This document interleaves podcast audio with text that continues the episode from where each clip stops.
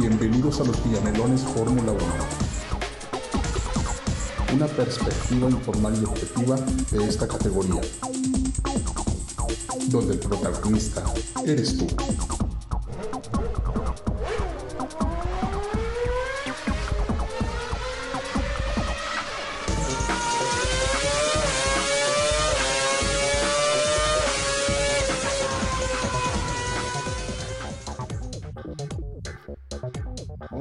Noches a todos, ¿cómo están?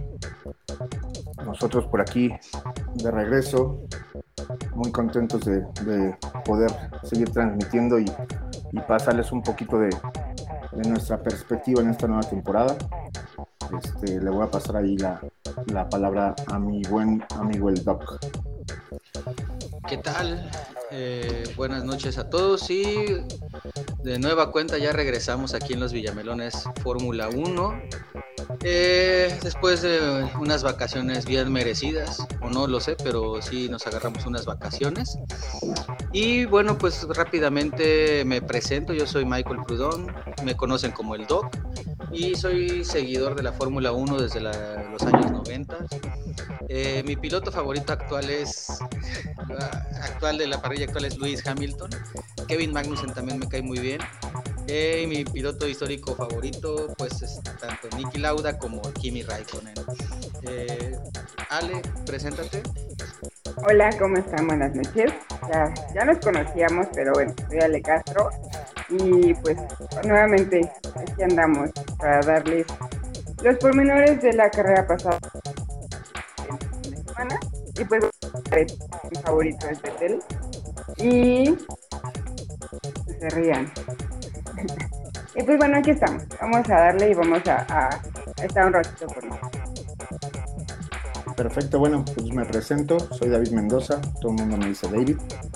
Eh, soy, soy seguidor de la Fórmula 1 desde hace ya bastantes años, tenía como 12, 11 años y pues ya tengo 38, entonces este, sí, sí, sí me gusta bastante. Eh, mi piloto favorito actual, eh, pues es Daniel Ricciardo. Eh, históricos tengo a, James Hunt, Ayrton Senna, eh, ya histórico ahora Kimi Raikkonen y mis escuderías favoritas McLaren y Alfa Romeo. Le queremos dar una muy cordial bienvenida a un nuevo invitado, a mi amigo Charles, Charlie, Carlos. Bienvenido, te queremos conocer. Sí, muchas gracias. Este, pues uh, me llamo Carlos Reyes o Charles, como ya me, me, me han este, dedicado el nombre. empiezo con mi escudería favorita, uh, Ferrari. Piloto favorito actualmente tiene que ser el caballero Sir Lewis Hamilton. Obviamente, pues eh, hoy en día no ha hecho nadie en lo que él ha hecho en cuanto en la categoría, ya como resultados ya hablaremos de eso después. Y piloto legendario, uh, el dios, Cena, hashtag Cena siempre. No hay nadie como él. y este, y bueno, este, siguiendo la Fórmula 1, um, ya totalmente lleno desde el 2018, pero por obvias razones de transmisión acá en los Estados Unidos no se pasaba tan seguido y era difícil verlo, pero así los más o menos. Súper, pues bien. bienvenido, Bienvenido, bienvenido. Carlos. Muchas y gracias. bueno, pues vamos a empezar. eh, pues eh, para recordarles también que este podcast eh, somos un grupo de amigos que pues somos aficionados al automovilismo, principalmente a la Fórmula 1, aunque también vemos algunas otras categorías, pero este es el motivo de este espacio es una conversación objetiva e informal sobre las carreras de Fórmula 1. A veces metemos otros temas, principalmente tratamos Fórmula 1. Los quiero invitar a que compartan todos los que nos están escuchando compartan eh, la transmisión y también nos sigan en nuestras redes sociales, en Facebook como Los Villamelones F1, en YouTube Los Villamelones F1 e Instagram Los Villamelones F1. David, eh, bueno, no sé si quieras hablar algo sobre las pruebas libres, ¿cómo viste las pruebas libres? Pues bueno, eh, nos, tocó, nos tocó estar madrugando, como, como ya estamos acostumbrados, pero creo que para nosotros no es ninguna queja.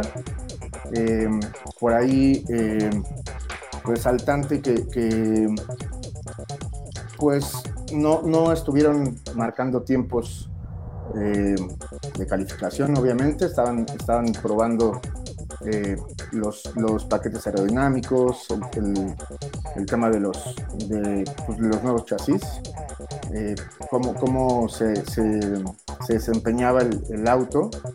Y, y, creo que creo que hasta bueno de la, de la práctica libre 1 hasta la 3 creo que lo más resaltante para mí eh, cómo, cómo empezaron a, a, a configurar sus, su, su, sus tiempos de, ya de carrera. Creo que para mí fue lo más resaltante. Obviamente, este, pues con, con detalles de, de, los Ferraris que los vimos bastante, bastante fuertes eh, desde las prácticas. Y, por ahí los Mercedes ya empezando como a, ver la realidad ¿no? de, este, esta nueva temporada. Creo que yo resalto eso. No sé cómo, cómo ustedes lo vieron. Bueno, creo que, tenemos que, decir que empezó una nueva temporada completamente diferente a lo que vimos en los últimos 10 años. Entonces, eh, nueva configuración para todo el coche. El coche es más pesado. Entonces, incluso se vio, ¿no? Se vio en la carrera que iban como mucho más lentos. Y bueno, todos, muchos, muchos cambiaron la configuración o el, lo que presentaron no es para nada a lo que una semana. Los, los, que creíamos que iban a estar como arriba, que obviamente iba a estar Mercedes, no, sí. Y los que creíamos que McLaren, por ejemplo, también. No, no, brilló por su ausencia. ¿no? Y sorprendió Haas y Ferrari. Anticipando, ¿no? Así. Sí, eh, bueno, rápidamente, yo creo que aquí la situación es que como cambia el reglamento, eh, pues se especulaban muchas cosas, sobre todo con los equipos que han dominado la parrilla en los últimos años. Hablo propiamente de Mercedes-Benz y Red Bull. Eh, Red Bull que eh, la temporada pasada estuvo muy fuerte y pues al final es algo algo sorpresivo, ¿no? Que Ferrari haya dominado tanto en las pruebas, porque si no me recuerdo, eh, Leclerc y Sainz terminaron segundo y tercero en, tanto en la primera y la segunda prueba, registraron los mejores tiempos, los segundos, segundo y tercer mejores tiempos. Eh, y en la eh, prueba, en la tercera prueba re registraron el segundo por Leclerc y el quinto mejores tiempos. Ahí este ellos. Carlos, ¿tienes algo que decir? Sí, creo que este analizar uh, en, en Bahrein es muy difícil analizar las prácticas, sobre todo la primera y la tercera, porque bastante de los equipos saben que la segunda es lo más cercano a lo que es la calificación y la carrera de verdad. No. Los tiempos que vean las prácticas 1 y 3, como para mí son corridas de práctica, ya sea este para uh, configurar bien el carro para ciertos pilotos, para ver qué detallitos les encuentran. Creo que Ferrari fue muy escondió sus armas en la segunda práctica. Uh, pero pues aún así ya llegar a la calificación es otra cosa. Y pues resaltar lo que creo vamos a resaltar toda la semana, uh, perdón, toda la temporada, que es este Mercedes, cómo, cómo batallado con el chasis y el sistema aerodinámico. Sí. Sí, así es. Eh, Mercedes ¿No? eh, sorpresivamente ha tenido problemas. Ah, era lo que estaba. Eh, El- sobre todo el problema del marsopeo, el porpoising. Eh, y pues esto está, no, no lo han podido arreglar, o sea, de hecho han disminuido un poco y lo que les produce es un rebote, ¿no? Lo que le llaman bouncing. Que sí les ha afectado, les afectó en las tres prácticas y aún así también les afectó. Eh, la velocidad tope que Sí, llegaron fue muy por debajo de los demás, de los demás eh, motores. Hablo, de todos los equipos motorizados por Mercedes-Benz y hay equipos quienes fueron seriamente afectados Sí, por, fue por, ese- por el cambio del reglamento que son motorizados por Mercedes-Benz ¿Mm? como Aston Martin No, y no, yo- McLaren, principalmente este último. David. Sí, yo creo que también, eh, pues a mí no me gusta resaltar este tipo de, de cosas, pero veníamos viendo eh, antes de, de- de estas prácticas eh, que McLaren iba a ser fuerte. La verdad es que, que nos sorprendió a todos, pues que prácticamente estuvo desaparecido en los últimos lugares, tanto en las prácticas como en la calificación. Eh, creo que es algo que, que no veíamos venir porque muchos equipos decían que McLaren iba a estar de nuevo, de nuevo en el top 5 y entonces creo que eso es una pues, muy mala sorpresa, ¿no? Yo quiero este, resaltar un poquito algo de McLaren que creo que va a ser algo como le pasó a Mercedes en 2013 o 2014, no recuerdo bien el año. Este, el clima. Este, pistas donde el clima es muy alto en temperatura les afecta demasiado, desgaste mal de las llantas y obviamente este a todos los componentes se calientan demasiado de lo que ellos esperaban. Y creo que eso va a ser lo que más van a tener que batallar este no simplemente encontrar la manera de arreglar el chasis aerodinámicamente pero todos los componentes cómo hacerlos funcionar mejor bajo altas temperaturas Sí, yo creo que eso, eso es, una, es un punto importante y que tiene que arreglar Mercedes, ¿no? Digo, al final ahorita propiamente estamos hablando de la- lo que fueron las pruebas y creo que Mercedes hizo un buen setup de su coche al final porque por el resultado que obtuvo, claro que también hubo ciertas situaciones fortuitas que, que le favorecieron, como el abandono de los Red Bull, que más adelante, más adelante lo, lo analizaremos un poco más profundamente. Pero yo creo que Mercedes hizo un buen setup pa- para la carrera, para la calificación y la carrera, porque al final eh, no, no destacó mucho. Digo, Russell, si no mal recuerdo, estuvo en cuarto lugar en la, primera prueba y en la tercera también estuvo en cuarto lugar. Eh, Hamilton estuvo por ahí del séptimo lugar. Eh, entonces eh, estaban probando, estaban viendo, cambiando las configuraciones, tanto aerodinámicas, los mapeos de motor y probando los diferentes compuestos, haciendo sus simulaciones de carrera y la simulación de calificación. Eh, sin embargo, pues creo que estuvo, estuvo bien, o sea, la prueba fue bastante, bastante buena.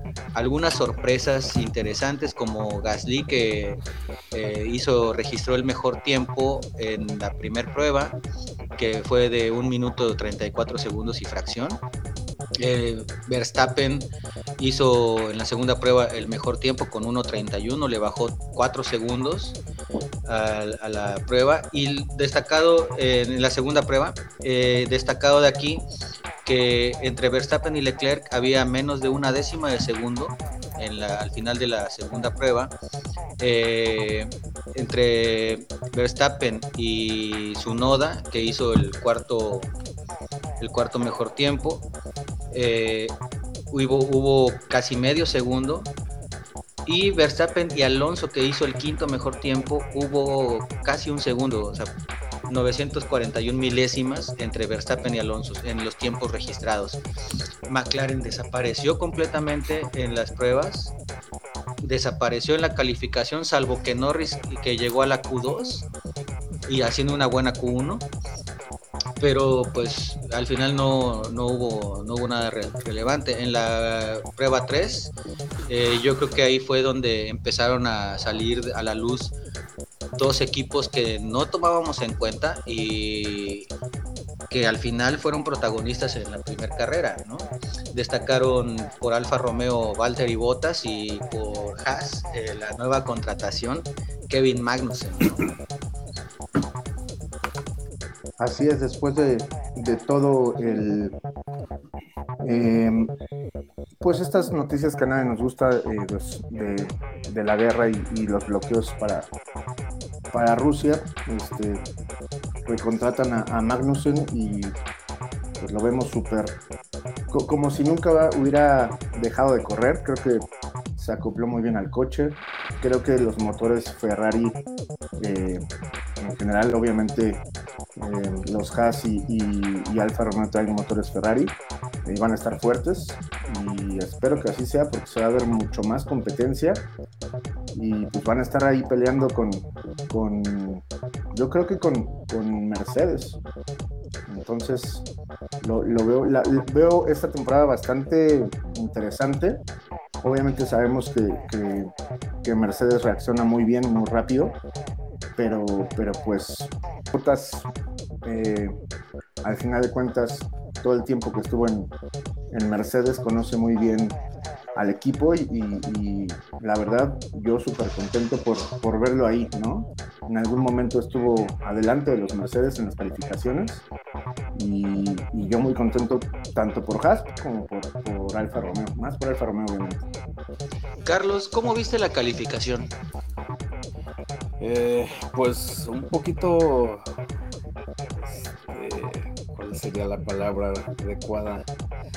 no, ah, sorprendentes en ciertas maneras, ah, sobre todo por ah, lo que hablaba McLaren, o sea, de un momento veíamos este desde las pruebas de Barcelona este de nuevo el regreso de Ferrari y McLaren a, competir como en los ochentas y parece McLaren me, me, llamó mucho la atención este Alpine y Alpha Tauri, que parece que ellos no. Parece que están en la misma posición donde terminaron la temporada pasada. Sí, yo creo que ellos no cambiaron ni para bien ni para mal. sí, parece que al menos no le atinaron mal al, al nuevo desarrollo del carro y por esa manera es algo bueno. Uh, tienen alguna una base sólida en que trabajar hacia enfrente. Ah, pero sí, como decía David, o sea, lo sorprendente de Haas y, y Alfa a la mitad, o sea, el, piloto que tuvo que sobresalir en esos ambos equipos lo hizo, lo cual es a Bottas y Magnussen. Y los Mercedes en como, como, dicen en una isla solitarios ellos por esperar esta temporada que la nueva propuesta de la Fórmula 1 se lleve a cabo en cuanto mejores peleas y mejores este, carreras entre los equipos, pero al menos sobre todo en, la Q, pues sorprendente, pero esperándose de los resultados que ya veníamos viendo desde las pruebas. Así es. Ale, ¿tú qué, tú qué opinas de la calificación? Muy sorpresiva. Eh, para mí fue una sorpresa ver a, a Haas en la Q3. Eh, y, creo que fue una buena calificación. Creo que la mayoría lo comentamos, ¿no? Que, que, fue muy buena, que por fin vimos algo diferente a lo que veníamos son las jugadas pasadas de no ver siempre hasta arriba a los mismos, que ya sabíamos que Ferrari, Red Bull, Mercedes, Alfa Tauri, y, hay una mezcla, ¿no? Entre todos y eso es muy bueno. se ve que la, que la carrera iba a ser de la misma manera, iban a estar ahí todos los equipos sobre Insisto, me sorprendió McLaren verlo hasta abajo. No, de Aston Martin no esperaba mucho, honestamente. Y, y, el chino también, que la verdad es que hizo muy buena, muy buena cual. Muy buen debut también.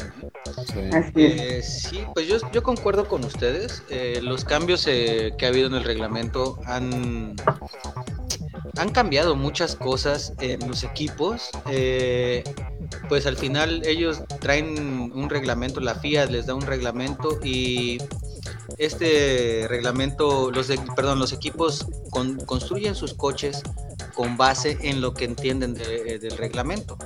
Por eso vemos tantas diferencias en cuestiones de diseño, ¿no? Y en los rendimientos de los motores.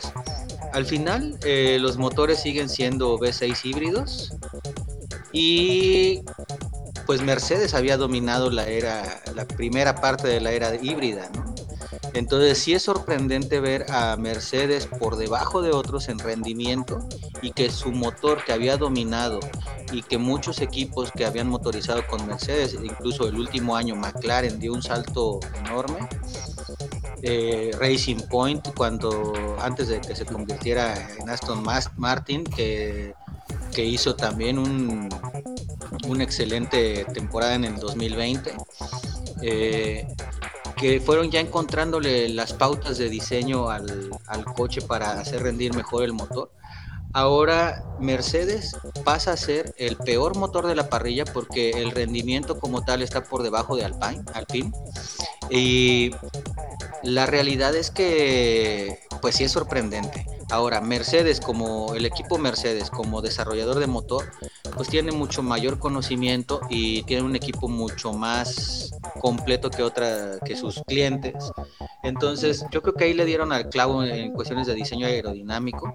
Eh, en los pontones delgados que, le, que les pusieron a su coche, eh, si les funciona bien y, eh, y el, y logran eh, resolver el problema del porpoising y del bouncing, eh, eh, seguramente le van a sacar medio segundo a los demás.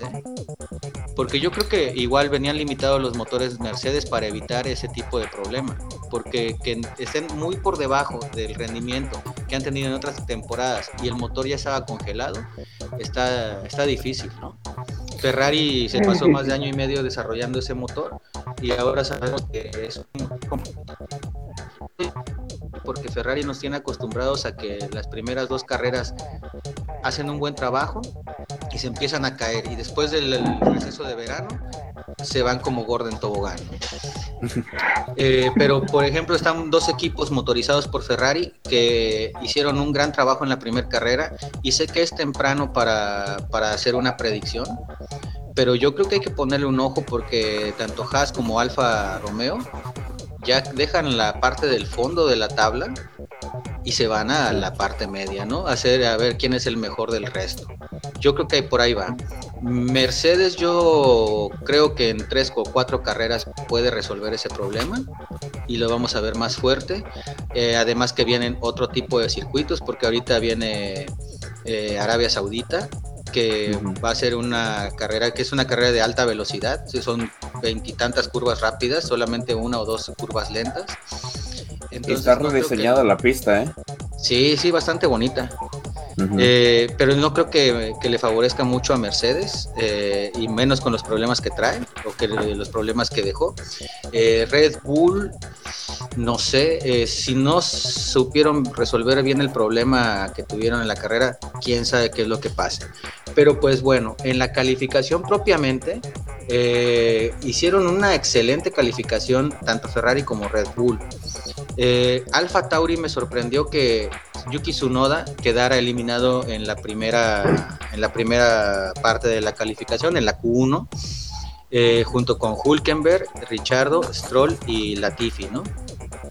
Eh, en la Q2, eh, ahí bueno, en la Q1 Norris hizo un buen tiempo, pero ya no le alcanzó para pasar a la Q3. Eh, la Q2 eh, fue eliminado. Sorprendente, eh, ahí eh, en la Q1 pasan los dos Haas a la Q2. Y eso es algo que ya no se había visto desde hace mucho tiempo, creo que desde 2018, 2017, eh, cuando estaba este Kevin Magnussen y Román Grosjean. Eh, no recuerdo qué carrera fue, pero que terminaron que eh, uno de ellos que alcanzó la Q3 y otro quedó en Q2. Eh, Ma- este Mick Schumacher también, bueno, se quedó ahí con el, el decimocuarto cuarto creo. Y pues pasan los dos Alfa Romeo también. Pasa de los dos Alfa Romeo. Eh, están eliminados Ocon, Mick Schumacher, Norris Albon y el chino Wang Su. eh, en la Yu. Q2 y en la Q3 eh, la sorpresa la dan Magnussen y Bottas. Magnussen calificando en, en séptimo, Bottas calificando en sexto lugar. Eh, Russell en noveno, Alonso en octavo, Gasly en décimo, eh, Pérez y Verstappen en cuarto y segundo respectivamente, y Leclerc y Sainz en primero y tercero. Y esa es la parrilla de salida para la carrera. Eh, Ale, ¿qué opinas de la arrancada y la primera vuelta de la carrera? Ale, Ups, son los que la perdimos. creo que la perdimos. Bueno, ya se nos perdió Ale. Ahí Vamos está. a, vamos a buscarla. David, mientras este, tú podrías decirnos, o eh, creo que tienes, tienes desinhabilitado tu micrófono. Bueno, Perdón. Carlos, vamos con mientras. Y, bueno, una pausita, somos novatos, entonces entiéndanos. No somos los mejores, pero sí los más guapos. Eso. Este, pero, bueno, Carlos, ¿cómo- ¿cómo viste la, primer, la arrancada y la primera vuelta? Este, la arrancada hay que verlo, o al menos yo lo miro de dos maneras. Este, la primera mitad de los pilotos, del 10 al primero, típica, este, arrancan casi siempre en línea, se pelean del 1 al 2, del 3 al 4, 5, y luego de ahí en adelante, de 10 al 20, parecía un mar de, de pilotos este re- resaltar en cierta manera la pelea entre inicial de Hamilton y Checo. Creo que en esa curva Checo la toma mal la primera curva por la jugada que le hace Sainz en la arrancada, en la recta. Sainz se le cierra demasiado rápido y brusco y, Checo no tiene más que otro que agarrar este el área sucia ya una vez este, que pierdes tracción por esa misma razón, ya su peleas contra Hamilton y Checo intenta ganarle la curva de cierta manera que simplemente no le funciona y la mete muy cerrada o entra muy cerrada hacia la curva y sale demasiado lento donde Hamilton le empieza a ganar y de ahí Checo desaparece en ese instante. Sí, de hecho se va por detrás de Magnussen. Sí, este, le, le cierra muy en la curva, saliendo de la curva 4, le cierra totalmente la puerta a Hamilton a Checo y Checo no tiene de otra más que desacelerar y ahí es donde Magnussen aprovecha, si no Checo le acaba haciendo lo que Ocon le hizo a, a Schumacher en unas curvas más adelante, que le hace que haga un. Así es. ¿Tú, Pero- David, cómo ves? Ah, sí, sí, sí, continúa, Carlos. No, este, rápido, nada más para acabar. lo bien que le, que le jugó la curva Leclerc a Verstappen en, en- sobre la arrancada, o sea, puso el carro donde tenía que estar para que Verstappen no tuviera ninguna opción de dónde ganarle ni por dentro ni por fuera. Así es. Yo sí estoy muy de acuerdo con eso. Eh, David, ¿tú, qué, ¿tú cómo viste la arrancada y la primera vuelta? Em, pues creo que, creo que fue algo, algo emocionante. Obviamente Verstappen siempre va, va a la casa, va siendo agresivo.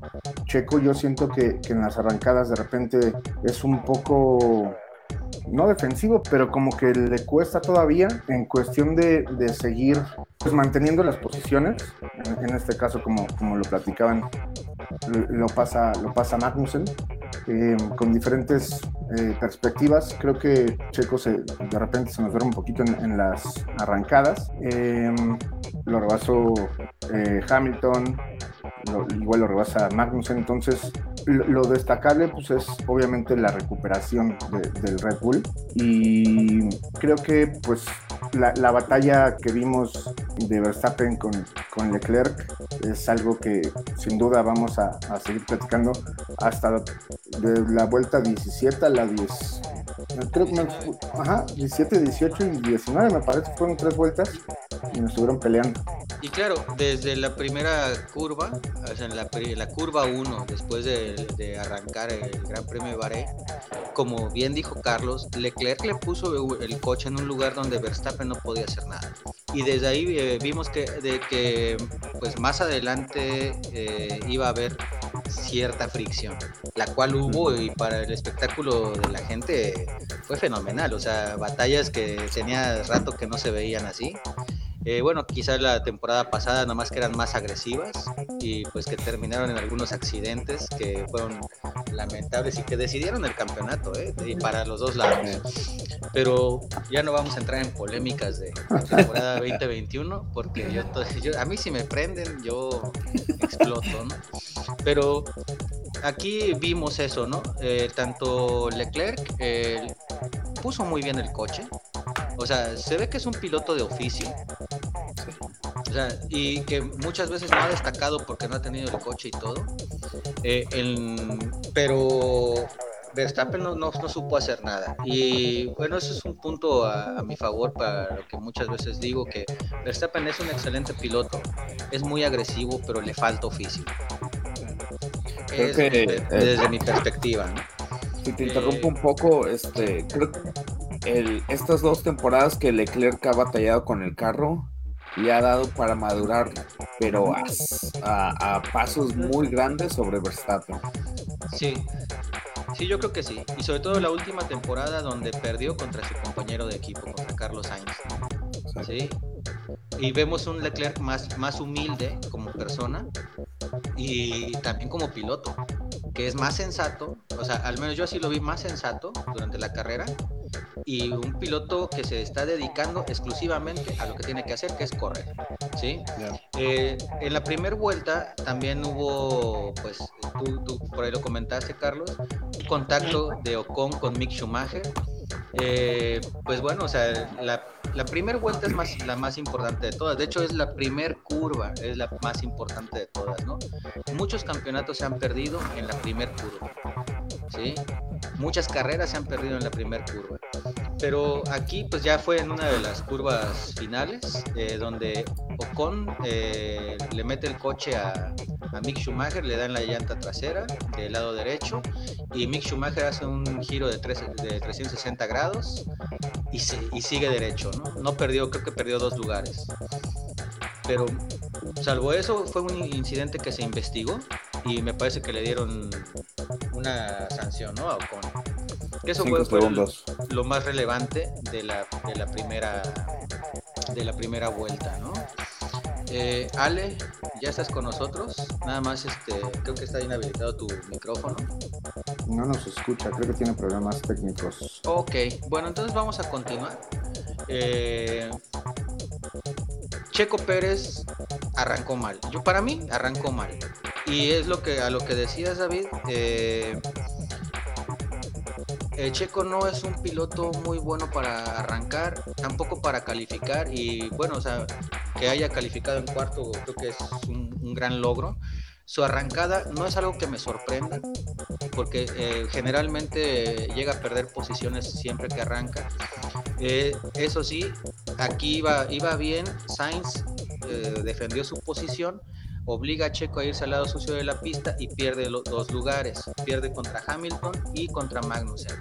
Sin embargo, en la vuelta 3, Checo Pérez, ya con el DRS habilitado, pasa a Magnussen, pero Magnussen la vende cara. O sea, Van- Magnussen... o Es bravo, es bravo. es bravo. O sea, además de que es un piloto agresivo, pero Magnussen es- eh, defiende muy bien su posición. Defiende muy bien su posición. ¿Cómo, cómo, cómo la vieron ustedes? Este, Carlos. Bien y mal por el Checo. Creo que como comenté hace, rato, este, ah, la jugada de Checo no es tanto su culpa, más este, lo que Sainz lo hace reaccionar en su manera donde realmente Checo no tenía algún otro rescatar el carro de, de ese lado de la pista. Porque si intentaba, podía llevarse a Sainz puesto, o tal vez a, a- más pilotos que venían detrás de ellos. Pero recupera bien Checo. Um, creo que Checo siempre tiene. No, no creo que siempre sea algo mal de él, pero son circunstancias de la carrera que le juegan en contra. Esta vez fue Sainz, ha habido veces que se. Y al final de la carrera creo que también este, lo, hablaremos más tarde, lo que le vuelve a pasar a Checo. Pero se recupera bien. Tiene el carro, creo que tiene el carro para competir mejor que la temporada pasada. Lo demostró en, en sus rebases contra Magnussen. En dónde hizo los rebases. Y pues bueno, Magnussen, aunque se vio bien, hubo varias veces donde se veía haciendo la novatada con este frenar el, carro un poquito más tarde sobre la primera curva. Y eso es como pierde varias posiciones creo. Pero se recupera bien igual a Magnussen dentro de la carrera. Eh, bueno antes de continuar quiero mandar saludos a la gente que nos está escuchando y nos está viendo en vivo. Eh, a Adrián Alberto, que nos está escuchando, también comenta que lo de Haas que yo comentaba que los dos pasaron a la Q2, los dos coches, fue en Australia, pero no sé, yo creo que fue por ahí de 2018, no, no recuerdo bien, porque ya en 2019 dieron un bajón muy duro. En 2020 se suspendió la carrera de Australia y hasta bueno, este año se va a volver a, reanudar. Eh, dice también que fue mala arrancada la de Checo y que Leclerc eh, sabía el momento que tenía para rebasar a Verstappen. Yo creo que está hablando más de lo que va a pasar más adelante la carrera. Saludos también para Lourdes Ducker, eh, para Sandy Mena, ella es mi prima, saludos prima. Este, para Alexis, mi cuñado, saludos cuñado. Y para nuestra amiga Erika Garcini, que también eh, ya dice que ya llegó, saludos. Eh, y aprovecho pues para agradecerles por vernos, por estar con nosotros. Y pues, pues me gustaría pedirles que compartan esta transmisión a todos sus amigos. Eh, déjenos un like, síganos. Y pues nosotros somos mejores que otros, ¿no? Al menos no, no, estamos en chismes de lavaderos, ¿no? Y como decíamos, ¿no? No somos los mejores, pero sí los más guapos. Eh, David, eh, sobre este, esta maniobra de Checo con, con Magnussen, o sea, cuando rebasa Checo a Magnussen y Magnussen la vende cara. Sí, la verdad es que, eh, digo, Magnussen siempre lo hemos conocido por ser un piloto muy bravo, que, que no se deja. Y la verdad es que pues con, con, el motor que tiene ahorita, creo que tiene, tiene cómo y tiene con qué estar peleando. A lo mejor no, no, no los primeros cinco, pero yo creo que que va a ser bien difícil en toda la temporada. Un Magnussen con ese, con ese hash, con ese motor Ferrari. Em, y que, y que pues, esperemos, sigamos viendo en el top, en el top 10 a él y a, todos los otros Ferraris, ¿no? Yo creo que, que sin duda aparte de esta carrera y con, lo que venga, las mejoras y todo, pues no, debemos de, de, hacer menos a, ni a Haas ni a Alfa, que van a estar ahí, que yo creo que, más bien la pelea va a ser con, con Alpine. Y este, pues la verdad, bien, muy bien por ellos. Yo estoy muy, muy contento que haya mucho más competencia. Así es. Ale, ya estamos contigo de nuevo. Ya, perdón, me fumo. No te preocupes, no te preocupes. Eh, bueno, eh, hablamos, en resumen, hablamos de la arrancada y algunos, detalles. Hablamos en el que Checo recupera uno de los dos lugares que perdió David Magnussen en la tercera vuelta.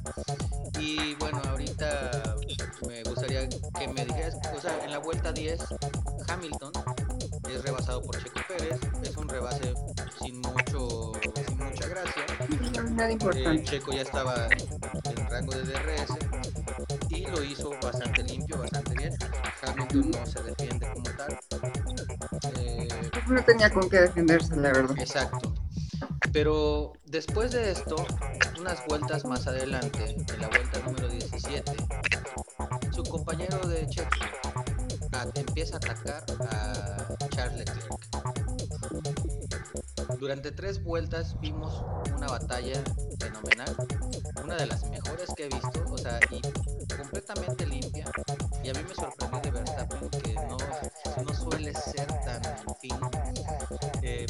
pero Leclerc lo hizo muy bien. ¿Tú qué opinas de esto? A mí me gustó mucho, honestamente. Creo que Verstappen se empezó a desesperar, creo que como en la segunda curva, cuando, cuando lo pasa y luego le cree que dice por ahí no, y luego le acelera.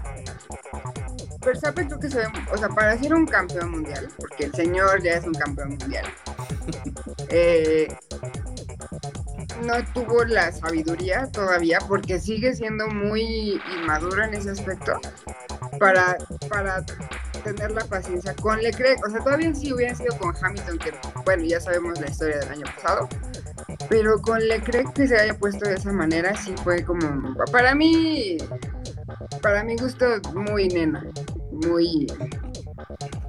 No, mal, muy mal, se desesperó. Incluso en la, en la frenada que hace muy larga, que lo comentó en el grupo, de que ahí se acabó sus llantas. O sea, ya venía peleando o ya venía discutiendo de, que las llantas ya no le estaban funcionando, de que ya estaban muy desgastadas. Yo creo que esa frenada que, que, dio con, en la pelea que tuvo con Charles, ya ahí fue, ahí perdió muchísimo. Y pues, bueno, o sea, creo que fueron cinco segundos, ¿no? De diferencia entre ellos. No fue realmente como, como mucho, pero me gustó la pelea, pero creo que Verstappen me sigue siendo sobrevalorado. A mi gusto, a mi opinión. Estoy de acuerdo contigo. Eh, por ahí Erika nos indica que Verstappen campeón por error humano. Sí, y sí. Bueno, o sea, yo también pienso lo mismo. Y bueno, este, dice Adrián Alberto que Verstappen es campeón de chocolate. Bueno, este, Carlos, ¿tú qué nos puedes decir acerca de este duelo entre Leclerc y Verstappen? Este, yo tengo este, la misma opinión, pero tal vez un poquito diferente de perspectiva. Sí, como dice Ale, ya Verstappen es un tal campeón del mundo. Y ya llegas a una categoría donde que tal vez tienes que correr de, o competir en, en un nivel un poco diferente. Ya conseguiste lo que querías, ya lo hiciste de la manera que haya sido, pedal sereno y vienes y ganas y ahora nueva temporada.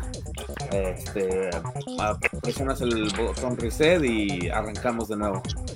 La manera como le compite a Leclerc para mí fue de una manera de novatos. O sea, me lo esperaba de Sunoda, de Schumacher, de, de, de Show One Yu, eh, que es el, eh, nuevo chino de la, de la parrilla. O sea, de pilotos de esa manera. ¿Por qué? La recta principal sí es una área donde es fácil rebasar. Pero Verstappen lo viene haciendo al final. O sea, ya en, cuando estás entrando en tu área de, de es cuando viene rebasando a Leclerc. No lo viene la a- salida de pits. Que Sí, sí, eh, eh, exacto. Ya en ese momento ya no tienes mucha ventaja de acomodar el carro para agarrar la línea de carrera o la, este, el apex que se le llama también. Leclerc inteligentemente dice, bueno, me vas a ganar en esta curva, pero te voy a dejar porque yo voy atrás de ti y al entrar a la nueva área donde se retoma este ah, la distancia para la nueva activación del DRS, ahí es donde yo te voy a ganar, porque ya te gastas tus llantas más en la frenada y simplemente yo vengo con mejor trayectoria atrás de ti. Algo que simplemente en las temporadas pasadas Verstappen no hubiera hecho y le avienta el carro abajo para decir la verdad. Entonces, uh, se vio muy novato Verstappen en, en las tres intentos y ya al final, como Ale lo dice, se vio des- últimamente desesperado en donde dijo, pues, si no lo hago ahorita ya no tengo chance. Y de hecho, lo hizo al revés. En esta es la última donde voy a intentar porque me comí mis llantas donde se le atoran este, la, la llanta este, derecha ya se le acabó la carrera totalmente. Leclerc, igual como lo comenté anteriormente, estas dos temporadas creo que le sirvieron demasiado para anal- analizar sus carreras durante la carrera y jugar mucho más inteligente. Y es y creo que es lo que vimos. O sea, Leclerc creo me atrevo a decir ahorita candidato para quedar campeón si vemos esta trayectoria de estos tres equipos entre Ferrari, Red Bull y Mercedes. Así es. Bueno, yo estoy completamente de, acuerdo contigo. Eh, pues para mí y hizo una declaración Leclerc. O sea, él estratégicamente lo dejaba rebasado. O sea, frenaba un poco antes para tener una mejor trayectoria. Obligaba a que Verstappen alargara la frenada, se metiera con una trayectoria más, más difícil Comprometida. y Leclerc, y Leclerc detrás de él en rango de DRS y en la siguiente zona de DRS le ganaba la posición. Así lo hizo tres veces. La tercera vez, cuando Verstappen intenta rebasar, comete el error y bloquea las llantas. De hecho, este Leclerc frena desde poquito más antes, porque Verstappen venía, lo tenía a mayor distancia, frena desde un poco antes. Leclerc, eh, Verstappen sigue y es cuando bloquea. Y es cuando bloquea. Y ahí se le acaban las llantas. Y para mí también es error de novato. Verstappen es un excelente piloto. Es muy agresivo, pero no ha madurado. O sea, no ha madurado. Para mí, eh, ahorita que vi esta carrera, yo me remonto al 2018, o cuando chocó con... No, fue 2019, si no mal recuerdo, en Bakú con Richardo. No, Sí, 18. Fue Sí, 18. 18. Ok, por ahí, este que las primeras cuatro carreras Verstappen no ni siquiera las terminó. ¿Por qué? Porque abandonó, tuvo que abandonar. Ahora otra, Leclerc fue muy inteligente y se dejó presionar. Eh, más adelante pues vemos que abandonan los ambos Red Bull y hace que forcen los motores, que gasten más combustible. Entonces, o sea, el que hagan ese tipo de maniobras, eh, los pilotos, sea, porque muchos, mucha gente piensa que nada más es el coche o es el, el- el piloto o es que es nada más la carrera, ¿no? También tiene mucho que ver cuánto vas acelerando, a qué hora desaceleras, a qué hora frenas y toda esa situación, cuándo cambias las marchas, cómo vas cambiando, cómo vas frenando con motor para ir cuidando tu motor y que no vayas este, a sobre a sobre sobreutilizarlo, ¿no? Sí. Entonces, yo creo que aquí fue, fue algo crucial en esta parte de la carrera y yo creo que es la parte más importante que vimos. Yo que vimos también otros duelos por ahí, eh, el chino con Mick Schumacher ya para el final de la carrera también. Pero, pero este yo creo que fue lo mejor y fue un duelo de tres vueltas que estuvo muy muy bien, ¿no? Eh, pues lo que sigue de la carrera no fue tan tan emocionante como lo que acabamos de describir. Eh, hasta que bloquea, eh, perdón, hasta que Gasly en la vuelta 46 abandona, le truena el motor, se incendia el motor. Eh, la realidad es que ya no supe qué, cuál fue el problema que tuvo Gasly. Dicen que fue este del sistema que regenera ah, energía. El la, la que inyecta la gasolina, ¿no? Igual de la No, bomba no. que fue que No, inyecta la el- gasolina. El de Gasly fue el, el sistema que regenera la, la energía, que fue que hace que incendia. El de Red Bull fue la pompa de gasolina. Ok. Ok, por ahí este también me dice Erika que, que el duelo de, Dan- de Daniel Richardo con Nicolás Latifi, que se estaban peleando el decimonoveno puesto. No, no.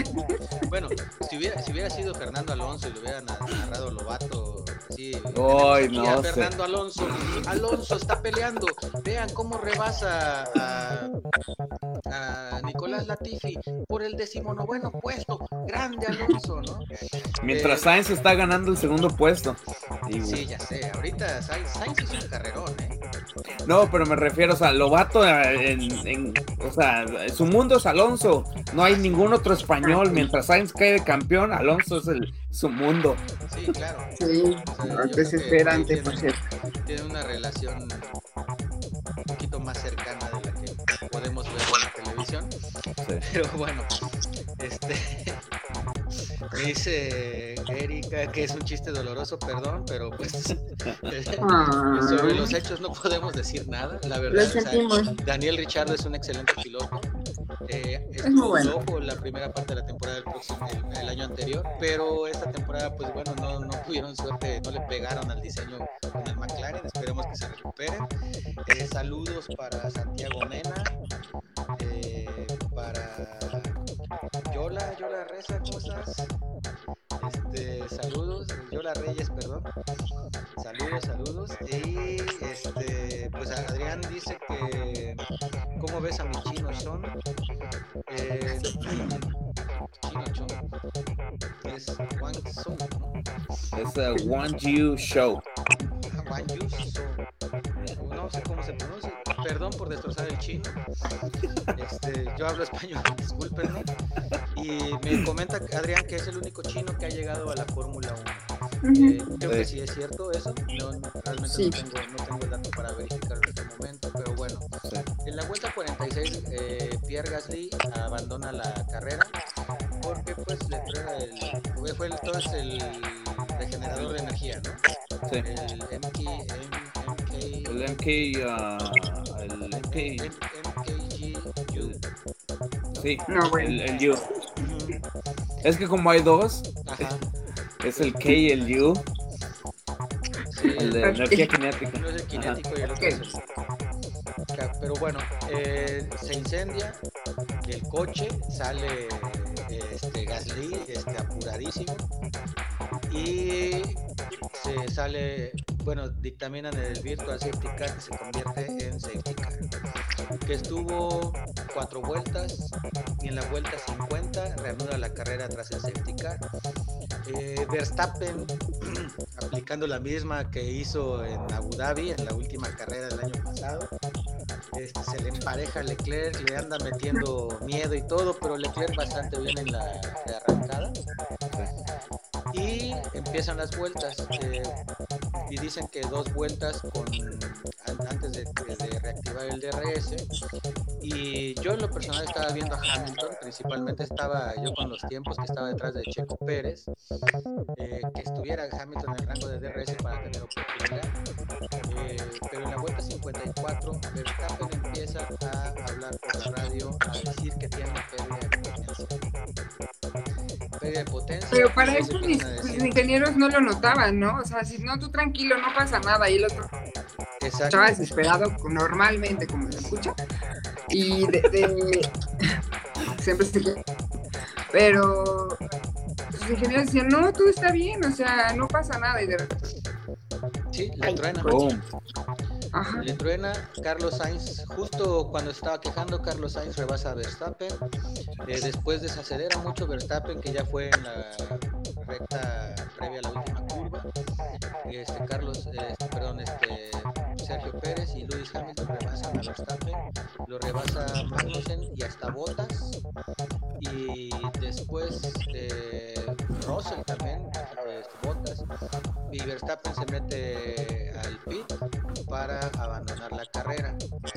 Eh, Hamilton pegado a Checo en las siguientes vueltas y en la última vuelta, al inicio de la última vuelta, Checo se queda, se queda en el vértice, en el apex de la curva. En la recta, por radio comenta Checo que también estaba perdiendo potencia y al Checo se le apaga el motor. Se le apaga completamente. Es cuando hace peligrosísimo. el, el, el mini trompo, ¿no? Peligrosísimo todo esto, ¿no? O sea, que Hamilton, eh, de hecho yo estuve viendo algunos videos, de hecho eh, se, ve, se ve muy bien en los highlights de la- oficiales, eh, Hamilton tiene que recomponer la trayectoria para poder... Sí. este, Si no se hubiera estrellado. Así es. Fue en un espacio como de un metro, metro y medio, Sí, cuando sí, mucho que recompone. Hamilton. Sí, así es. Eh, y realmente, pues bueno, o sea, son, atletas de, de alto rendimiento y con unos, unos reflejos que tienen este, terribles, ¿no? O sea, de terribles de buenos que son. Eh, entonces, eh, ¿qué opinan de estas fallas que tuvieron los motores Honda? Digo, porque al final Leclerc gana la carrera sentado, Sainz y muy bien, Hamilton. La sorpresa ese podio. Y de ahí es Russell. Russell, Kevin Magnussen y este, Bottas. Bottas y ya no recuerdo quién más. Y el último, el chino, el y 10. chino. Alfa Romeo logra poner sus dos coches en los puntos. Ujú. ¿sí? Pero ¿qué opinan de, este, de estos incidentes? Sobre todo eh, que los, los motores Honda, de los cuatro equipos motorizados, bueno, ya no es Honda, es Red Bull Power. RB, RBBT. Ajá, Red Red Bull Bull Power Red Bull Power. Ajá. que estos, o sea, estos motores Red Bull, de los cuatro motores que estaban Murieron. Eh, perdón, es que me acordé del meme muy bueno de, del. en, en japonés y pues únicamente el que sobrevivió fue, fue este Tsunoda. Entonces, perdón, me acordé. Sí, puede ser Yo que también venía en lo sí mismo. Sí, disculpe. Sí, Pero, sí, pero, hablando en serio, eh, hay muchas especulaciones, ¿no? De uno de que la FIA otra vez le está dando el, e- eso es como chisme realmente, de que la bomba la, la proporciona la FIA y que le dieron justamente a los Red Bull, pues no sirvió y por eso pasó lo que pasó. La otra es que para minimizar el peso de- del Red Bull y fuera como más rápido, le pusieron menos gasolina al coche, que iba a ser como justo para la carrera, pero al momento de de Verstappen con Leclerc y con Hamilton, ahí pues se llevaron la gasolina por completo. Mi opinión, yo, eso puede ser, para mí es lo más creíble, de que se fueron a lo seguro de meterle menos peso al coche para que fuera un poquito más rápido. Pero pues sí está grave. A tres vueltas de que termine la carrera, tus dos coches, o por lo menos uno, y luego la otra en, el- en la última vuelta, bye, pues no sumaste nada, y aparte era su favorito. Entonces, eh, le dio la, la oportunidad a Mercedes de tener a sus dos coches, en- bueno, a, su- a uno en podio y al otro en cuarto. Cabe para Red Bull, eh, pero para mí fue muy bueno. La verdad es que yo estaba muy feliz. Sí, Carlos, ¿tú qué opinas? Perdón, estaba viendo los comentarios y dice Eri, ay, no, eso lo inventaron los checolivers o lievers. este. am, creo que lo de Red Bull es este. No lo esperaba yo en esta primera carrera, pero sí lo esperaba. No tengo bien entendido qué tanto está involucrado Honda realmente todavía en el motor. Se dice que las instalaciones de Honda siguen manejando el, motor este, o diseñándolo, pero es este, los, este, los ingenieros de Red Bull atrás de este, el prototipo, el diseño y cómo se lleva a cabo todo, pero la fábrica es de Honda. Pero lo que sí veo yo es que novatos como ingenieros de motor, Red Bull, se puede decir, novatos en cuanto a cómo llevas desarrollando el motor este, en una ah, postemporada. Tienen al mejor este ingeniero de aerodinámica en, la Fórmula 1. Eso no, no, no, creo que haya alguien, ya sea fanático o experto, que pelee eso. O sea, el Adrian Newey te va a diseñar un carro que aerodinámicamente le va a ganar el resto de la parrilla pero queda el otro componente que es el motor, donde Red Bull todavía no son expertos en esa área, como lo es Ferrari y Mercedes, y es donde yo creo que es donde falla Red Bull. Por eso se le van los motores a, a- literalmente a los Red Bull, que son Verstappen y Checo. Lo, lo de Alfa Tauri igual es, es un componente separado, tal vez detrás de todo haya algo similar que, que falla, pero creo que, es lo que vemos. O sea, Red Bull va a batallar en el diseño, en el desarrollo del motor a través de la temporada. Sí tienen un motor fuerte porque es lo que les dejó Honda. Que ellos lo sigan desarrollando con el, con lo único que cambió del motor que es la nueva gasolina con el 10% de eh, etanol. no sé qué tan eficiente sea Red Bull como los otros dos este, fabricantes de motores en ese aspecto. Y creo que fue lo que vimos en, esta carrera. Así es, yo creo que igual es lo mismo, ¿no? Eh, por ahí, por lo que decían de, en los comentarios de los Checo Livers y todo eso, bueno, Red Bull eh, es, una, es una empresa de bebidas energéticas y es un monstruo del marketing. O sea, eso es a nivel mundial. Entonces, sí, hay muchos aficionados que, que son de Red Bull y son aficionados aguerridos. Eh, que incluso dicen que, no sé si vieron la película, la, la segunda de Cars, cuando Mate es espía, pues dice que también les pusieron alinol, ¿no? Que era el combustible que era, le habían puesto a los coches para con la cámara, con una luz infrarroja, hacerlos tronar. y les hacían explotar. Ajá, exacto. O sea, eh, sacaron un meme de eso que también muy bueno. Eh, pero pues la realidad es que, es que bueno, yo, yo creo que Red Bull no le dio. ¿Por qué? Sacan su, su declaración y, y, empiezan a decir que Magnetti Marelli, una empresa italiana que pertenecía a Ferrari, que ya es independiente, es la única que suministra la bomba de cebado, que, fue, que dice que fue la que les falló y que pues seguramente hay alguna cosa así y toda la gente se empieza a volcar en contra de esto y empiezan a hacer la conspiración, la teoría de la conspiración otra vez, lo cual, bueno, es válido, pero pues yo creo que ya no, no estamos para eso, ¿no? Este es un deporte, este es un deporte donde se requiere precisión. Y si tres coches motorizados por Red Bull Powertrains, de los cuatro que había en carrera, si los tres abandonaron, es porque ellos no hicieron. Hay un tema. ¿Sí? ¿Qué puede haber sido? Bien, yo también estoy de acuerdo contigo, Ale, que puede ser que hayan puesto menor cantidad de combustible para poder ir más rápido para las cuestiones del peso y eso.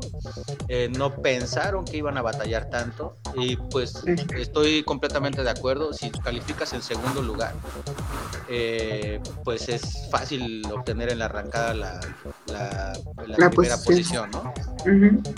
Pero tampoco se esperaron que Ferrari estuviera tan bien. Eh, ese duelo que tuvo Verstappen con Leclerc ese le hizo forzar el motor, o sea, a, a, todo, ¿no? O sea, entonces ese tipo de detalles creo que Red Bull los tiene que manejar por ahí leí una nota que Christian Horner decía hoy, me parece, que ya están listos para arreglar todos los problemas de esa bomba para el día de, mañana que inician las prácticas. Durante el fin de semana lo van a, lo van a arreglar. Eh, entonces, yo creo que está bastante bien esa situación. Eh, aprovecho, mando saludos a Dani Díaz, que por ahí nos está escuchando. Dani, Dani. un abrazo. Eh, también por aquí comentarios eh, que dice Erika que Yuki Tsunoda no tronó porque no manejó mucha presión, lo cual es cierto, arrancó en decimosexto y pues por ahí terminó eh, creo que en décimo lugar hizo puntos, no recuerdo en noveno. No me acuerdo, pero el décimo fue el chino, ese sí me acuerdo porque alcanzó un puntito. Ajá.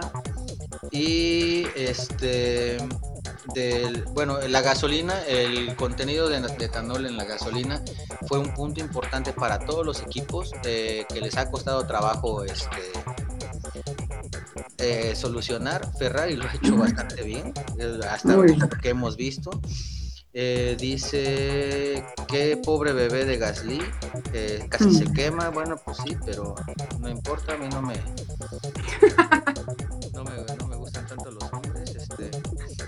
eh, Adrián dice que Newey es un maestro con la aerodinámica, claro que sí, o sea, es lo que lo que hemos dicho es ha sido el mejor diseñador de el mejor ingeniero de aerodinámica que tiene la ¿no? Y bueno, que la bomba trabajó de más y valió Mauser. Eh, bueno, yo la, la realidad es que no soy ingeniero mecánico para para poder saber. Ahí medio le incluye algunas cosas, pero bueno, como parafraseando a nuestro querido expresidente Felipe Calderón, haya sido como haya sido, eh, pues la realidad es que eh, pues tres de los cuatro motores de Red Bull Powertrains no terminaron la carrera, eh, no le dieron la chance de debutar a Max Verstappen como campeón, o fue un debut muy malo porque al final terminó por un Sí. problema mecánico. Eh, hizo una excelente carrera, no voy a decir que no, y nos regaló una batalla fenomenal. o sea, algo, algo que poco, poco se ve, ¿no?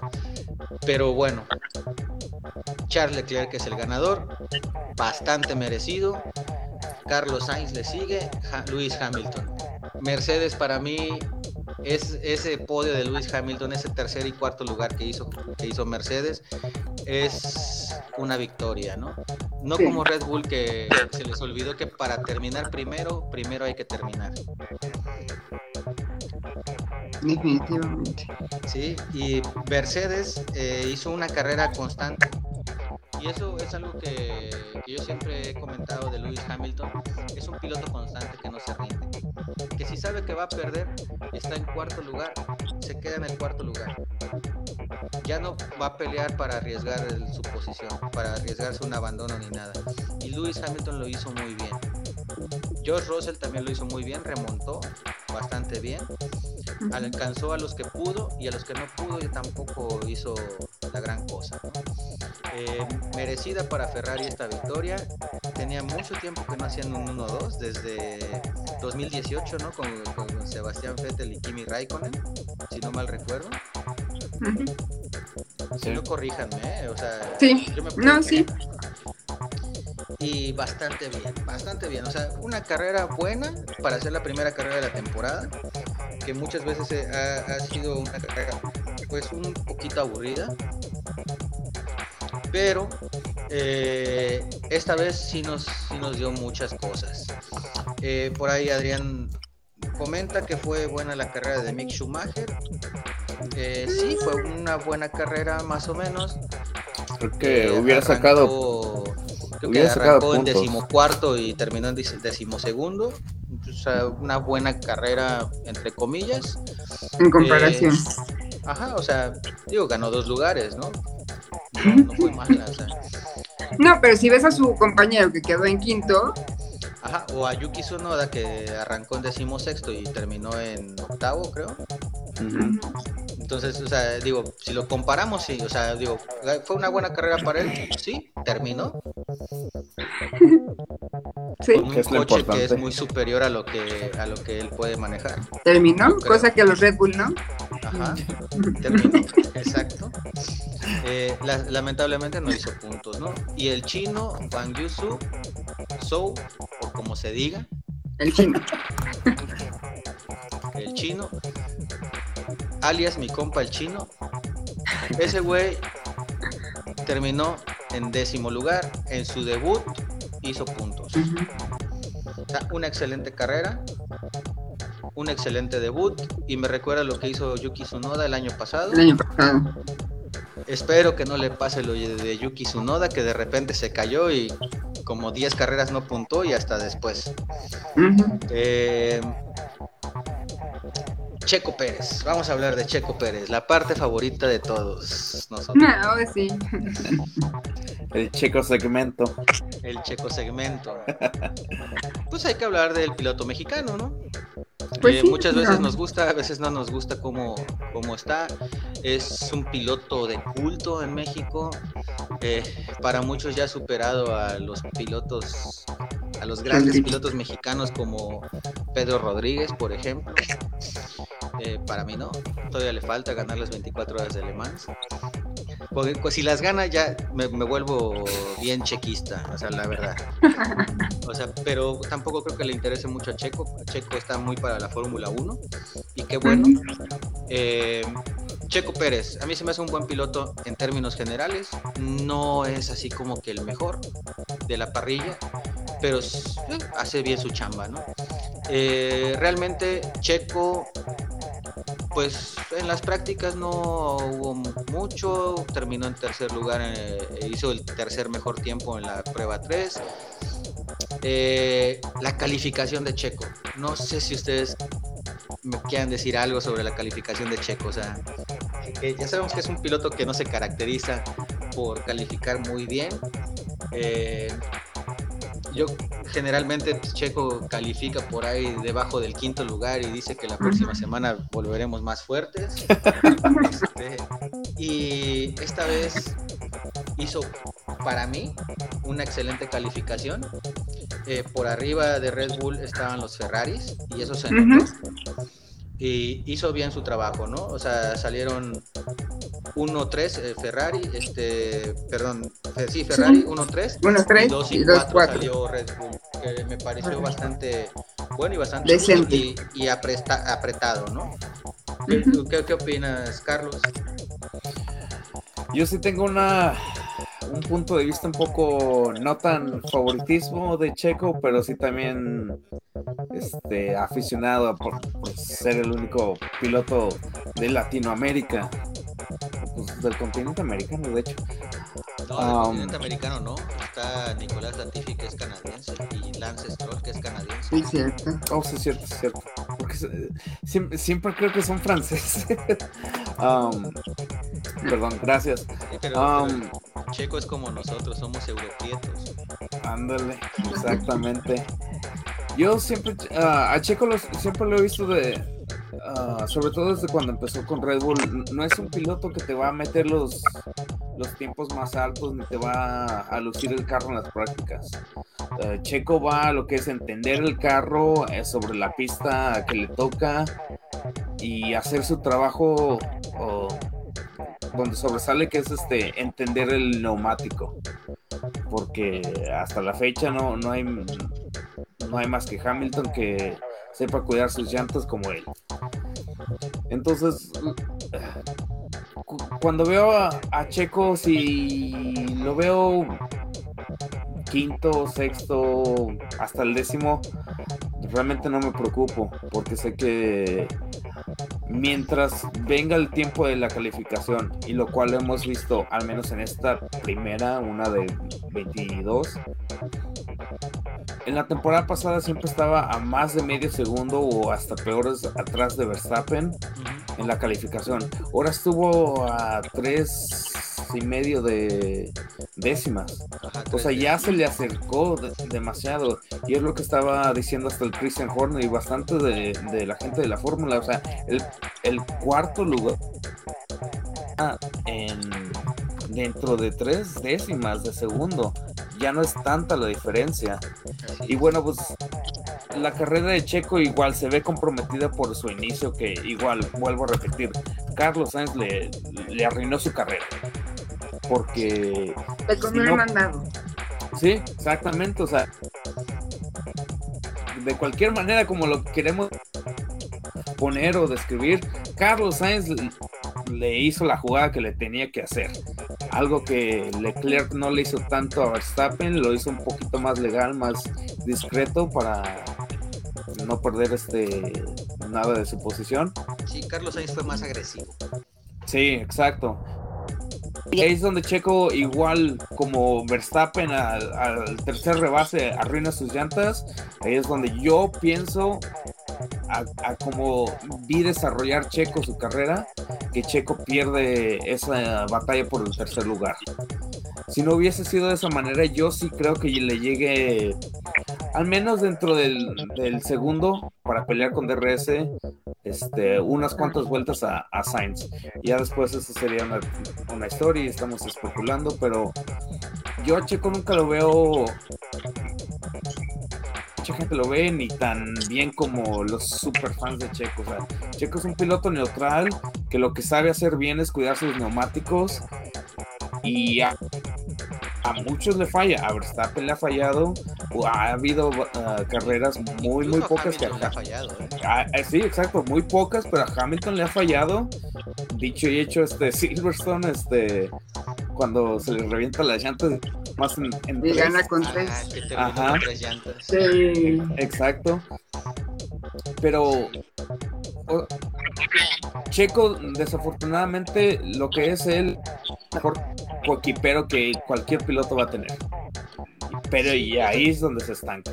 Yo estoy completamente de acuerdo contigo. O sea, Checo ni es tan bueno como lo pintan sus seguidores y ni tan malo como lo pintan sus detractores. Eh, Checo es un buen piloto estándar, es un piloto de carrera como tal, o sea, no, no hace buenas cualificaciones, no, no es que sea muy agresivo, sino es más de estrategia. Eh, Sí. Checo lo que tiene es que cuida muy bien sus neumáticos y eso le, le, pro- le provoca que tenga unas estrategias diferentes que le funcionan. Y con un Correcto. coche menor, cuando estaba en Force India Racing Point, le funcionaron y lo hicieron lograr muchos podios e incluso una victoria con, con Con Point, Racing ¿no? Point. O sea, y Es el que le da el pase a Red Bull, ¿no? Exacto. Eh, tampoco es así de meritar el trabajo que, que ha hecho Checo Pérez, o sea, pero sí es estar conscientes que no es el mejor piloto para la calificación. Eh, yo creo Sí, que es un piloto de hizo una- carrera, no de una cual. buena carrera en términos chamba. generales. Eh, sí, ese incidente de Sainz le costó. Él le costó dos posiciones que las tuvo que. Que, que recuperar y que las recuperó bien, aunque tuvo que desgastar más eh, los neumáticos y volvemos a lo mismo, el problema De la. Red Bull Power Trains a forzar el motor, ¿no? Eh, que pues al final eh, fue lamentable la forma en que, en que abandonó en la última vuelta, o sea, quedándote ya a pocos metros o a pocos kilómetros de, de terminar, a menos de 5 kilómetros de terminar, eh, a menos de un minuto de terminar ya estabas, estás fuera, ¿no? Eh, Ale, ¿tú qué opinas? Che- de Checo no es mi piloto favorito, no creo que algún día vaya a ser mi piloto favorito, sin embargo creo que es chambeador, ¿no? O sea, se caracteriza por eso, porque cuando tiene que hacer las cosas las hace. eh, fue contratado para ganar un, un campeonato de constructores que no logró, pero sin embargo ayudó a su, a su, a su compañero a ser campeón, ¿no? Entre comillas, porque bueno, fueron muchos más aspectos, ¿no? Eh, yo espero verlo mejorar. Ya vimos que los, los dos Red Bull están a la par, ya no están como tan disparejos eh, como el año pasado. Entonces creo que los, tiene, tiene buenas posibilidades. No creo que sea campeón mundial tampoco, pero igual de lograr ese, ese constructor, ¿no? Porque Ferrari está fuertísimo y, y- también lo platicamos el otro día, Charlie y yo, de, de, de, pues, le- estos dos años que estuvieron castigados, les, les ayudó muchísimo para, para hacer el coche que tienen ahorita, ¿no? Y se nota que se enfocaron y se enfocaron bien. Entonces, eh, Checo es buen piloto, no excelente, media tabla, ¿no? Puede ser. Nada más porque tiene un coche superior ahorita, ¿no? Y el año pasado. Así es. eh, bueno, sobre Ferrari, pues ya lo, lo había mencionado antes. eh, Ferrari mm, está, es diferente a lo que nos mostró en 2019, por ejemplo, que cuando estaba Sebastián Vettel, que estaban peleando el campeonato y que Sebastián Vettel perdió el campeonato en Hockenheim con ese abandono, iba solito. 2018. Sí, 2018, 2019, ¿no? 18. No, 18. sí, 18, 18, sí, tienes razón. Y que perdió ese campeonato, pues se resbaló y se fue. Sí. Iba en primer lugar y ahí perdió, ahí perdió el campeonato, que ese sí lo iba a pelear de verdad. Eh, y Ferrari nos tiene acostumbrados a que se inicia, inicia, inicia y se cae. Sí. Pero esta vez yo creo que no va a ser así. Yo creo que Ferrari va a pelear y ya lo había mencionado. Sus clientes, que son Alfa Romeo y Haas, están destacando, están saliendo del fondo. Entonces, el motor es muy bueno y eso es una parte importante. Le han atinado al diseño los tres equipos. Yo creo que está bastante bien. Por lo tanto, eh, Candidato. que hay que hay que tomar a Ferrari en cuenta como para pelear tanto el campeonato de pilotos como el de constructores. Ahorita llevan la ventaja. Eh, va Ferrari con 44 puntos, le sigue eh, Mercedes-Benz y después viene Haas. Para que, para que no digan, y en último lugar está Red Bull. Pero bueno, un poquito de sal a la herida. Antes de continuar, eh, comentarios. eh, dice, dice Eric que no, que no, no hablemos de Checo, pero ya hablamos. Y ya se van. Este, que ya lo mencionaron, ya next. Eh, que dice Adrián Gutiérrez que el año pasado no hizo campeón de constructores a Red Bull. Ok, es un poquito difícil, es controvertida esa parte porque al final sí, Red Bull estaba peleando el campeonato de constructores, pero los Mercedes cerraron muy bien en las últimas cinco carreras. Eh, estaba muy apretado y a la última carrera Mercedes-Benz en el campeonato de, constru- de constructores llegó con una ventaja bastante buena, bastante cómoda. Y pues bueno, lograron el campeonato de constructores. Eh, me dice que la mejor calificación de Checo fue en Spa cuando estaba en Racing Point. Eh, me parece que sí, aunque el año pasado en Imola eh, Checo estuvo en segundo lugar, eh, salió en, eh, en la P2. Eh, Carlos Sainz, ajá, sí, adiós. Ya hablamos de él, este, este no somos Lobato. Si no, ya estuvimos hablando de Fernando Alonso. Eh, por algo lo van a renovar a Checo, Eri Garcini dice. Ok, pues ojalá que lo renoven, ¿no? Porque pues al final también está chido tener un piloto mexicano, aunque de repente es un poquito este, agobiante, ¿no? El amor y el hate, ¿no? Eh, Vettel en 2017 también tenía, sí, también compitió en 2017, también se cayó Ferrari y en esa temporada. Eh, que en 2017 se define en México, sí. También 2019 se define en México. Y, eh, Haas por la asesoría de más de Ferrari. Ok, este es un punto importante.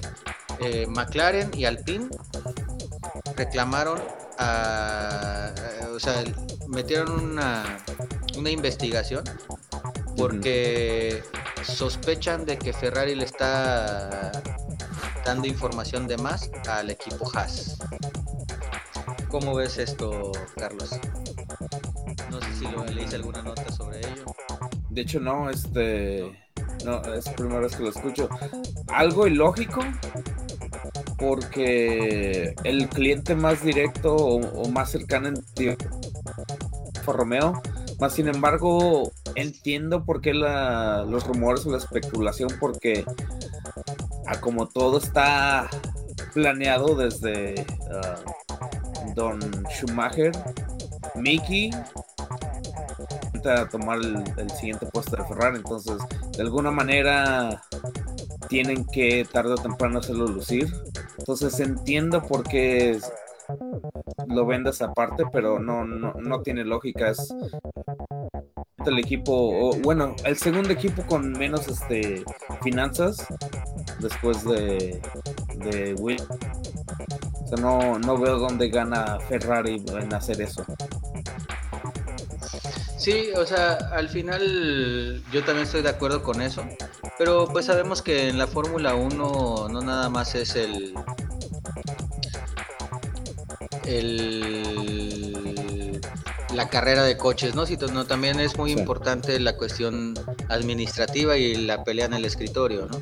Cosa Sí. que vimos el año pasado y por una decisión de escritorio se dio un campeonato de pilotos. Pero bueno, es otra, esa es otra, otra situación. Sí, Eh, no vamos a empezar con eso. Sí, ya no, no vamos a no vamos a recordar esos, eh, esos tiempos oscuros. Exacto. Eh, bueno, se nos fue Ale ahorita. eh, Sí, creo no que perdió señal otra pero no qué pasó con ella, pero bueno, eh, ya casi vamos a terminar. eh, por ahí dicen que qué nenas se vieron, que obvio que le ayudan al hermano, solo porque es Ferrari, que ya van a renovar a Carlos Sainz, amamos a Carlos, yo no, no gracias, este, este, ustedes ámenlo, no hay bronca, sean felices, eh, se me hace un buen piloto eh, en lo personal y y sí le tengo cierto cierta admiración a Carlos Sainz Jr. pero la admiración que le tengo a él es por, por su padre, el matador. Sí. Y de hecho ahorita que, que comentaba lo de Checo, que ya a segundos de, de terminar se te, se te cuela el coche, me acordé de cuando perdió, creo que fue en 1994, el campeonato mundial de rallies a 500 metros de la meta. Tuvo que abandonar. Este, Sainz. Sainz Jr. o señor. No, Oh, su papá, sí, sí, sí, el señor. Sainz Senior. Eh, Ese no me lo sabía. eh, Realmente, puta, o sea, fue, fue cañón. Digo, es una, una otra de las categorías que a mí me gustan es el, el Campeonato Mundial de Rallys, el World Rally Championship. Pero, bueno, o sea, son cosas que pasan. Para terminar, ¿qué esperas de la carrera de Arabia Saudita? Que pues ya mañana empiezan las prácticas, ya en 6 Ujú. horas, 8 Sí. horas. Dime qué esperas. Este, que Ferrari siga con su ah, dominancia. Creo que ah, bastantes pilotos lo decían. Si, si tu carro tiene este cualquier error o deficiencia en Bahrein se a lucir esas fallas o esos errores.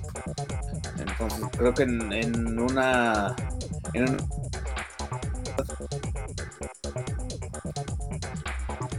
viendo cómo batallaban un poco este, a los Red Bulls para alcanzar sin DRS a los Ferraris.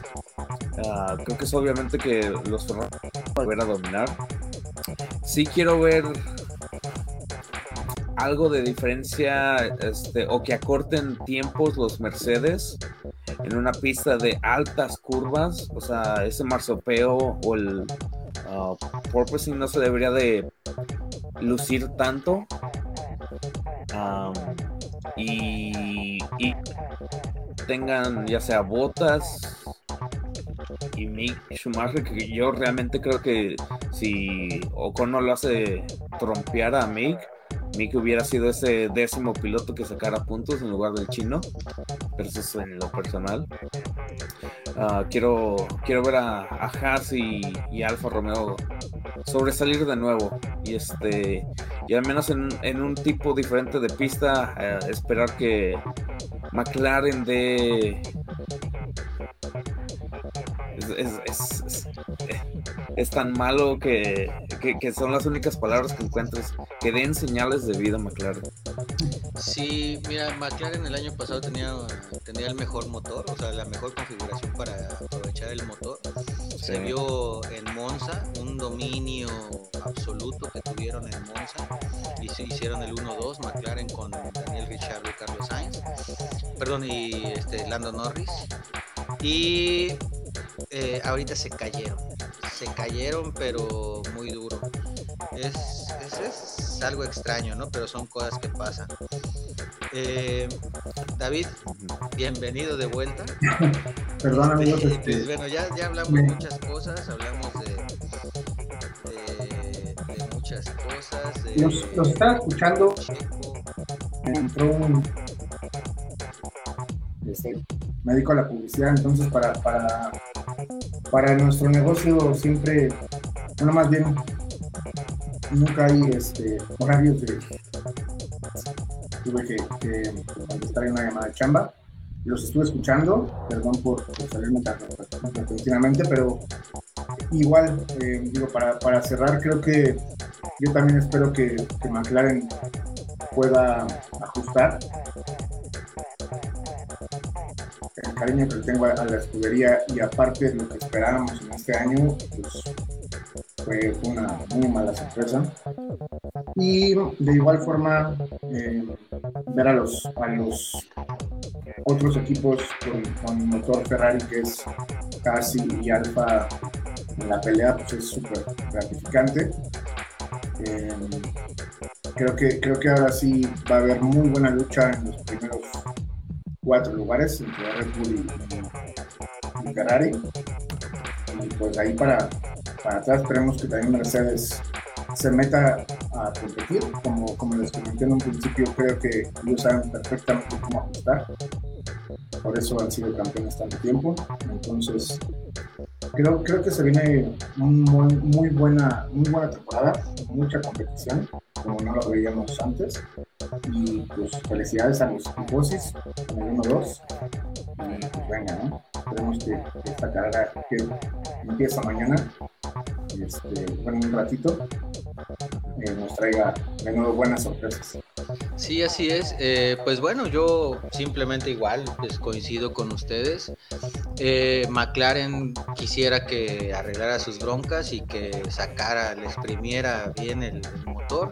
Igual Mercedes. Eh, ahorita con el desempeño que se vieron Mercedes, sobre todo en el Gran Premio de Bahrein, no le veo tanta, no tengo tanta fe pero yo quisiera que sí, que sí destacaran. El año pasado lo hicieron muy bien y por ahí comentaban que el año pasado en Arabia Saudita eh, Verstappen provocó el choque con Hamilton, bueno, fue un break testing, eh, se le cerró y se le frenó enfrente, eh, una maniobra muy discutible y sin sanción, una sanción muy, muy porque ya no, ya no recuerdo por qué lo sancionaron, porque yo creo que lo, sancionaron por haberlo rebasado por fuera de la pista. Y fue eh, aquí Mercedes dominó, ¿no? Lo hizo muy bien. Eh, Ferrari es el que tiene la oportunidad de hacerlo. Yo creo que sí le va a ir muy bien en esta, en esta pista. Igual a Haas, igual a Alfa Romeo, que tienen el mejor motor. Red Bull tiene que arreglar su bronca. Eh, si Red Bull lo arregla puede competir, yo creo. Y pues, eh, pues ojalá, ¿no? Que Mercedes haga algo y McLaren también que suba, ¿no? Williams también me gustaría ya verlo arriba.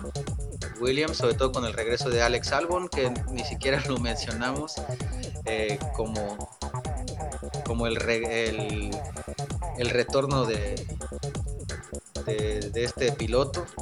Eh, Magnussen obviamente pues, lo mencionamos porque destacó más. Y por ahí en los comentarios eh, dicen que Carlos Reyes es el más mejor de todos. Eh, ya, tiene, ya tienes un este. ya tengo fan. Sí, y que está dentro de, del equipo, los Villamelores Fórmula 1, porque es el que comenta.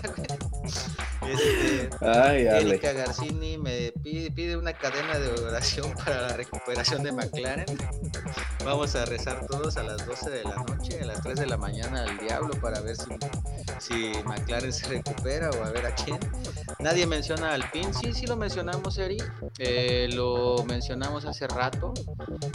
Eh, que desde hecho en el principio, al principio del programa, porque eh, tanto Alfa Tauri y Alpine no se han movido, no son, eh, equipos que se hayan movido mucho en la tabla general, en la clasificación general, han tenido un desempeño similar a lo que han tenido las temporadas pasadas, a diferencia de Ferrari, que pues está ya compitiendo, McLaren que cayó, Haas y Alfa Romeo que subieron bastante, este, Racing Point, con esto, Aston Martin que también cayó, y tampoco, y lo que sí no hablamos fue de Williams hasta ahorita, eh, pero pues bueno, vamos a ver qué, nos depara la próxima carrera, yo creo que nos va a ir muy bien, eh, para nosotros como aficionados, eh, ojalá que Mercedes ya resuelva sus problemas, aunque no lo veo muy, muy, este, muy viable. Y pues bueno, eh, Carlos, muchísimas gracias por tu tiempo, muchísimas gracias por acompañarnos. Antes de despedirnos, me gustaría escuchar así como unas palabras así eh, finales, eh, un, un, remate que, que tengas aquí para que para, para toda la gente que nos ha seguido eh, y también pues bueno, abrirte la puerta aquí a los Villamelones Fórmula 1 para que nos acompañes en las futuras emisiones. Sí, no, muchas gracias a ustedes por este por el espacio y la invitación. cuando se pueda y se ofrezca, aquí estaré. Lo más seguido posible. Y este, unas palabras de remate. De seguro Ale me, me anda descubriendo. Ahorita creo que de- deja resaltar mucho am, Hamilton y Mercedes de que ah, jamás han estado en esta posición, al menos como líderes. O sea, ya, ya estaban anteriormente en el 2013 con estas dificultades, ah, pero jamás estaban en la posición donde eran los mejores o la mejor escudería, los mejores carros, cualquier cosa. Pero resaltar de nuevo que la actitud de un campeón, de un siete veces campeón del mundo, ah, por vencer y jamás este disminuir al equipo o ofender al equipo cuando estás en problemas con el carro gritar y maldecir el carro ni mostrar enojo y entender que todos están haciendo su mejor trabajo para crear una son los mejores carros del mundo. Este siempre está ahí Hamilton dando ah, levantando la cara y dando la mejor versión de sí como caballero que ahora es este de la realeza de, y como el líder de Mercedes enfrente de mi opinión de Toto Wolf y es donde me da esperanzas a mí que Mercedes va a regresar, a resurgir tal vez en cuatro o cinco carreras, pero gracias a Hamilton ahí, ahí veremos pronto a Mercedes. Así es. Muchísimas gracias, Carlos. Eh, David, eh, ¿algo que quieras decir para terminar? Eh, igual agradecer a los que se conectaron a, a vernos. Creo que ha sido de, de los, de las emisiones en vivo que, más nos hemos alargado. Igual por, por la emoción de, de la primera carrera de la temporada. Eh, igual muchas gracias, eh, Carlos, por y el formato. En varias ocasiones. De igual forma, a las personas que que, les guste platicar eh, que, que nos siguen. Si, datos, nos contactamos y si es posible que nos acompañen como, como invitados, con todo gusto. Por ahí Eri es súper conocedora y me gustaría que un día de estos nos se conectara y nos acompañe para debatir. Es buena debatiendo, antes no solo de, de forma la crítica. Igual agradecerle pues, una disculpa por, por interrupción de, de gracias Doc, como y por seguir este en el formato que. Así es, no, hombre, no tiene nada que agradecer. Eh, pues este es un trabajo que todos hacemos con gusto. Eh, agradezco, Carlos, muchísimas gracias por acompañarnos nuevamente. Eh, eres bienvenido cuando quieras, cuando se pueda. Muchísimas gracias, eh, en verdad, aportaste bastante. Eh, retomo las palabras también de David. Eh, Erika, cuando tú gustes acompañarnos, eres bienvenida. Vamos a, a hacer este, un debate chido. Aquí este es un espacio para todos, para toda la gente que nos está escuchando, para toda la gente que nos escuche en vivo, ahorita que, está en vivo. eh, y pues eh, a partir de mañana pueden escucharnos en Spotify también, en Apple Podcast. Y eh, síganos en YouTube, en Instagram, en Facebook, Los Villamelones Fórmula 1. Eh, yo soy Michael, el Doc, y nos vemos en la próxima vuelta. Muchas gracias a todos. Buenas noches. Muchas gracias.